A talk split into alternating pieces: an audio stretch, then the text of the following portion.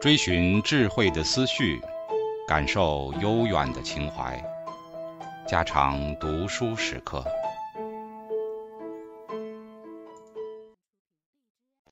警告：慎入，非专业朗读，听后可能出现且不仅限于挺尸等严重不适，另切勿洗耳，以免污染水源。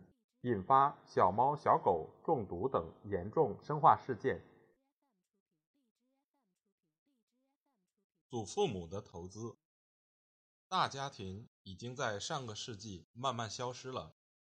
与日俱增的人口流动，使得家庭成员分散在全国各地。尽管这种现象偏离了人类进化过程中的大家庭背景，但是。祖父母和孙子之间的关系仍然保有非常重要的地位。由于当今的西方媒体处处都鼓励年轻，所以人们可能会认为成为祖父母是一件令人伤心的事情，因为它意味着你行将老去。但是实际情况则完全相反，祖父母的角色让人感到骄傲、高兴。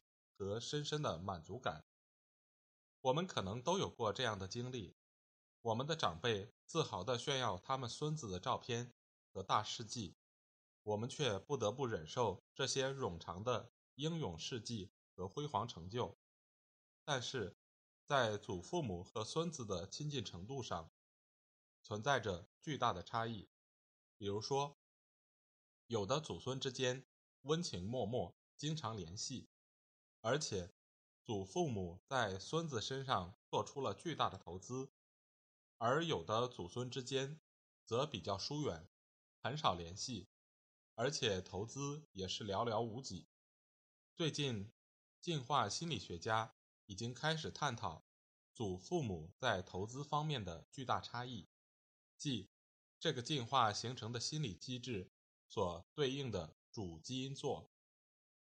因为孙子代表了祖父母的基因延续的主要载体，在我们人类社会中，祖父母通常会在孙子身上进行投资。祖孙之间的关系可以通过亲近感、联系频率和投资多寡来予以衡量。我们可以从科学家提出的父亲身份的不确定性理论中，得到关于祖父母投资模式的具体预测。理论上来讲，祖孙之间的遗传相关度是零点二五，所以，如果我们想要形成有关祖父母投资差异的假设，那我们应该以什么为基础呢？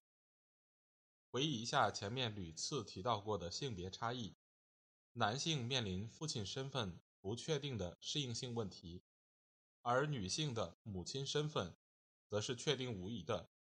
这一点用在。祖父母身上同样合适，不过需要对理论进行特殊的转换。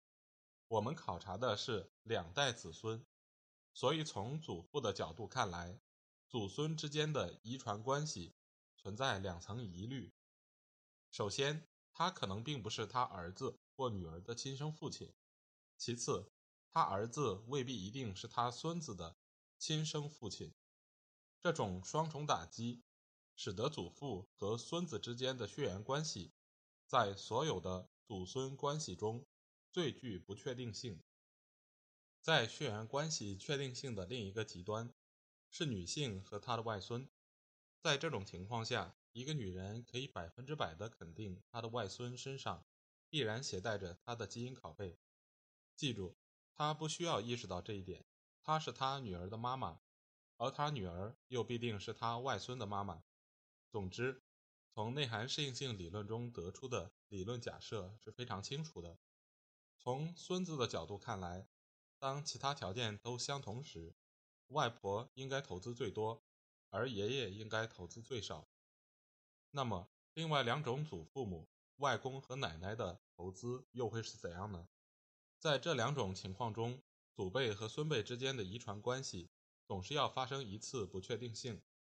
对于外公而言，他并不确定他就是女儿的亲生父亲，而对于奶奶而言，他的孙子并不一定和他存在，他的孙子并不一定和他存在遗传关系，因为他的儿子很可能被人戴了绿帽子，也就是说，他的孙子有可能是他的儿媳妇和其他的男人所生。所以，我们可以假设，外公和奶奶的投资应该介于最确定的遗传关系——外婆。和最不确定的遗传关系爷爷之间，一个人在孙子身上的投资可以有很多种形式，有的是行为上的，而有的则是心理上的。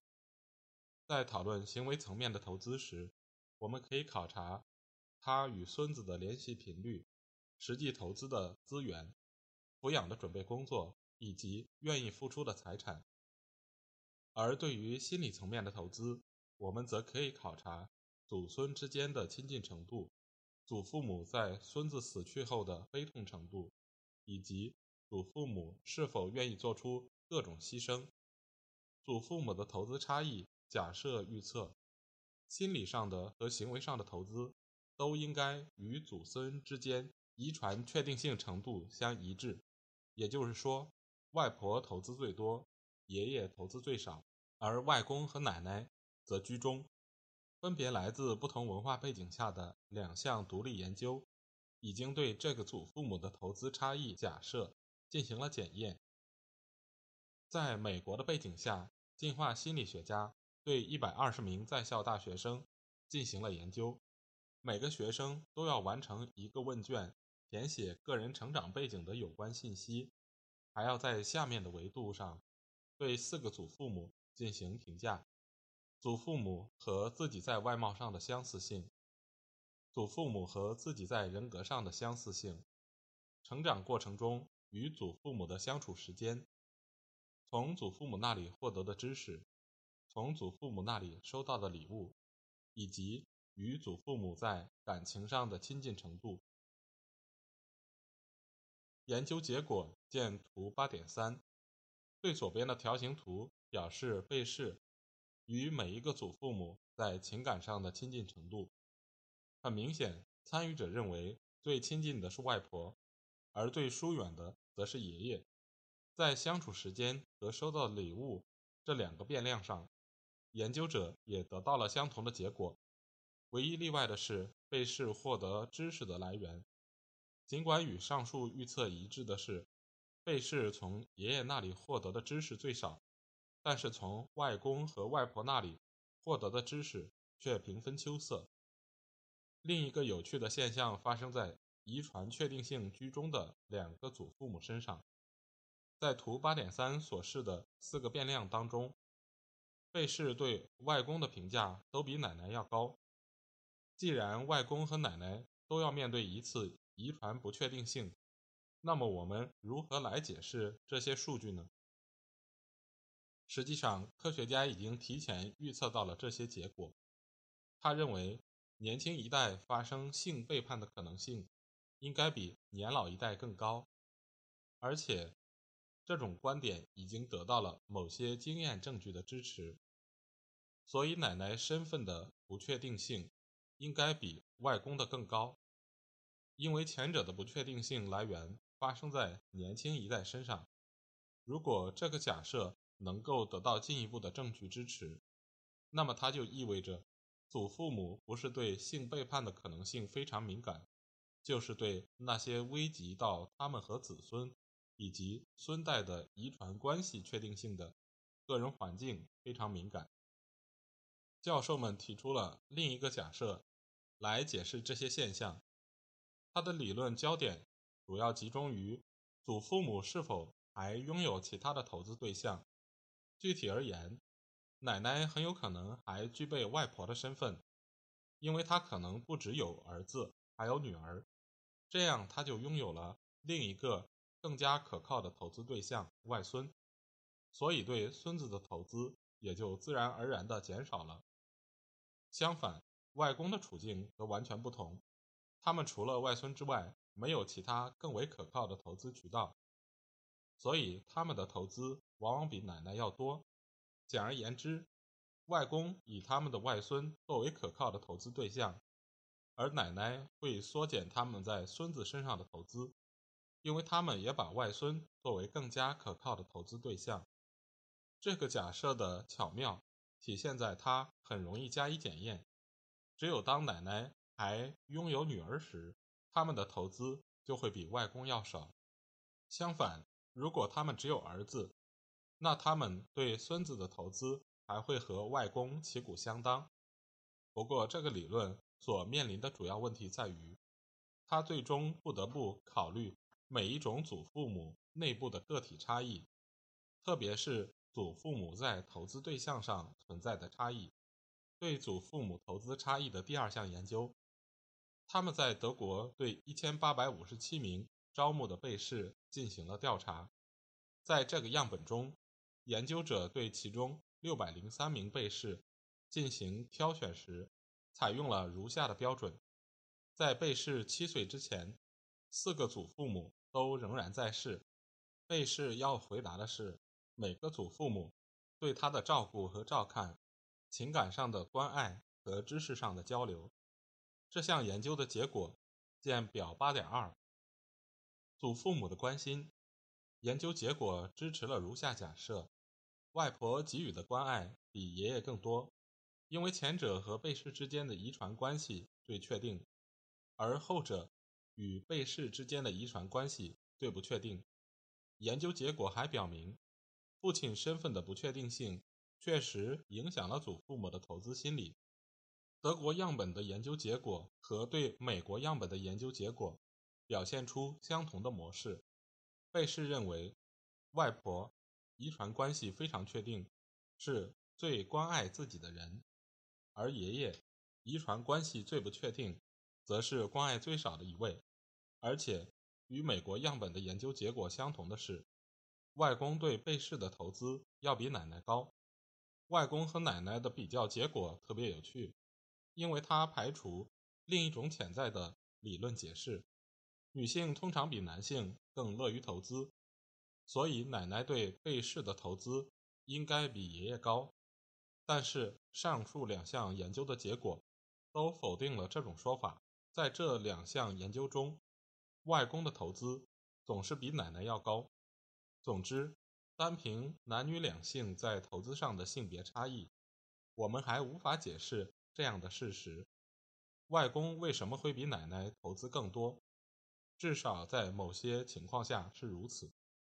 实际上，研究者们已经发现，祖父母的关爱和投资在不同的文化背景下，比如希腊、德国、法国，具有非常相似的模式。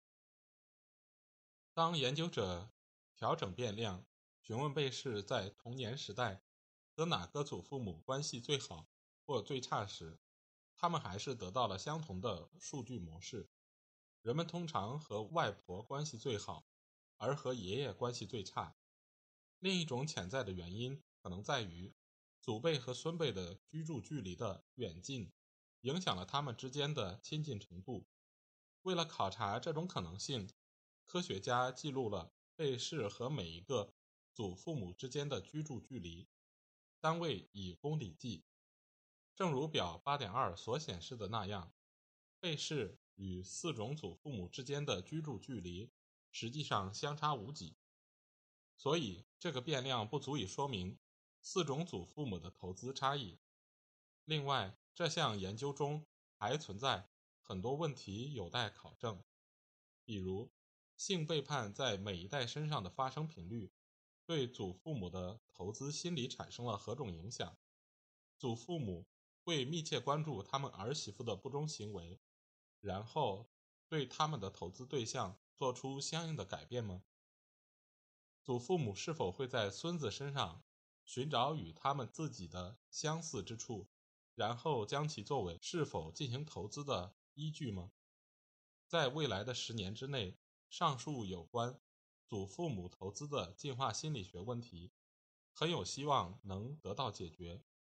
不过，从现有的研究中，我们可以得出这样的结论。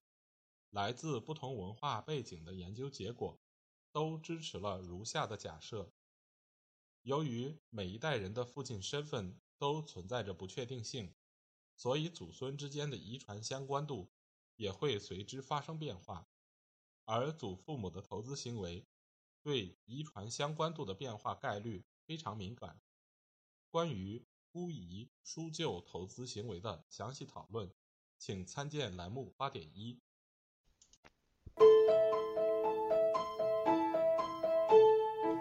家常读书制作，感谢您的收听。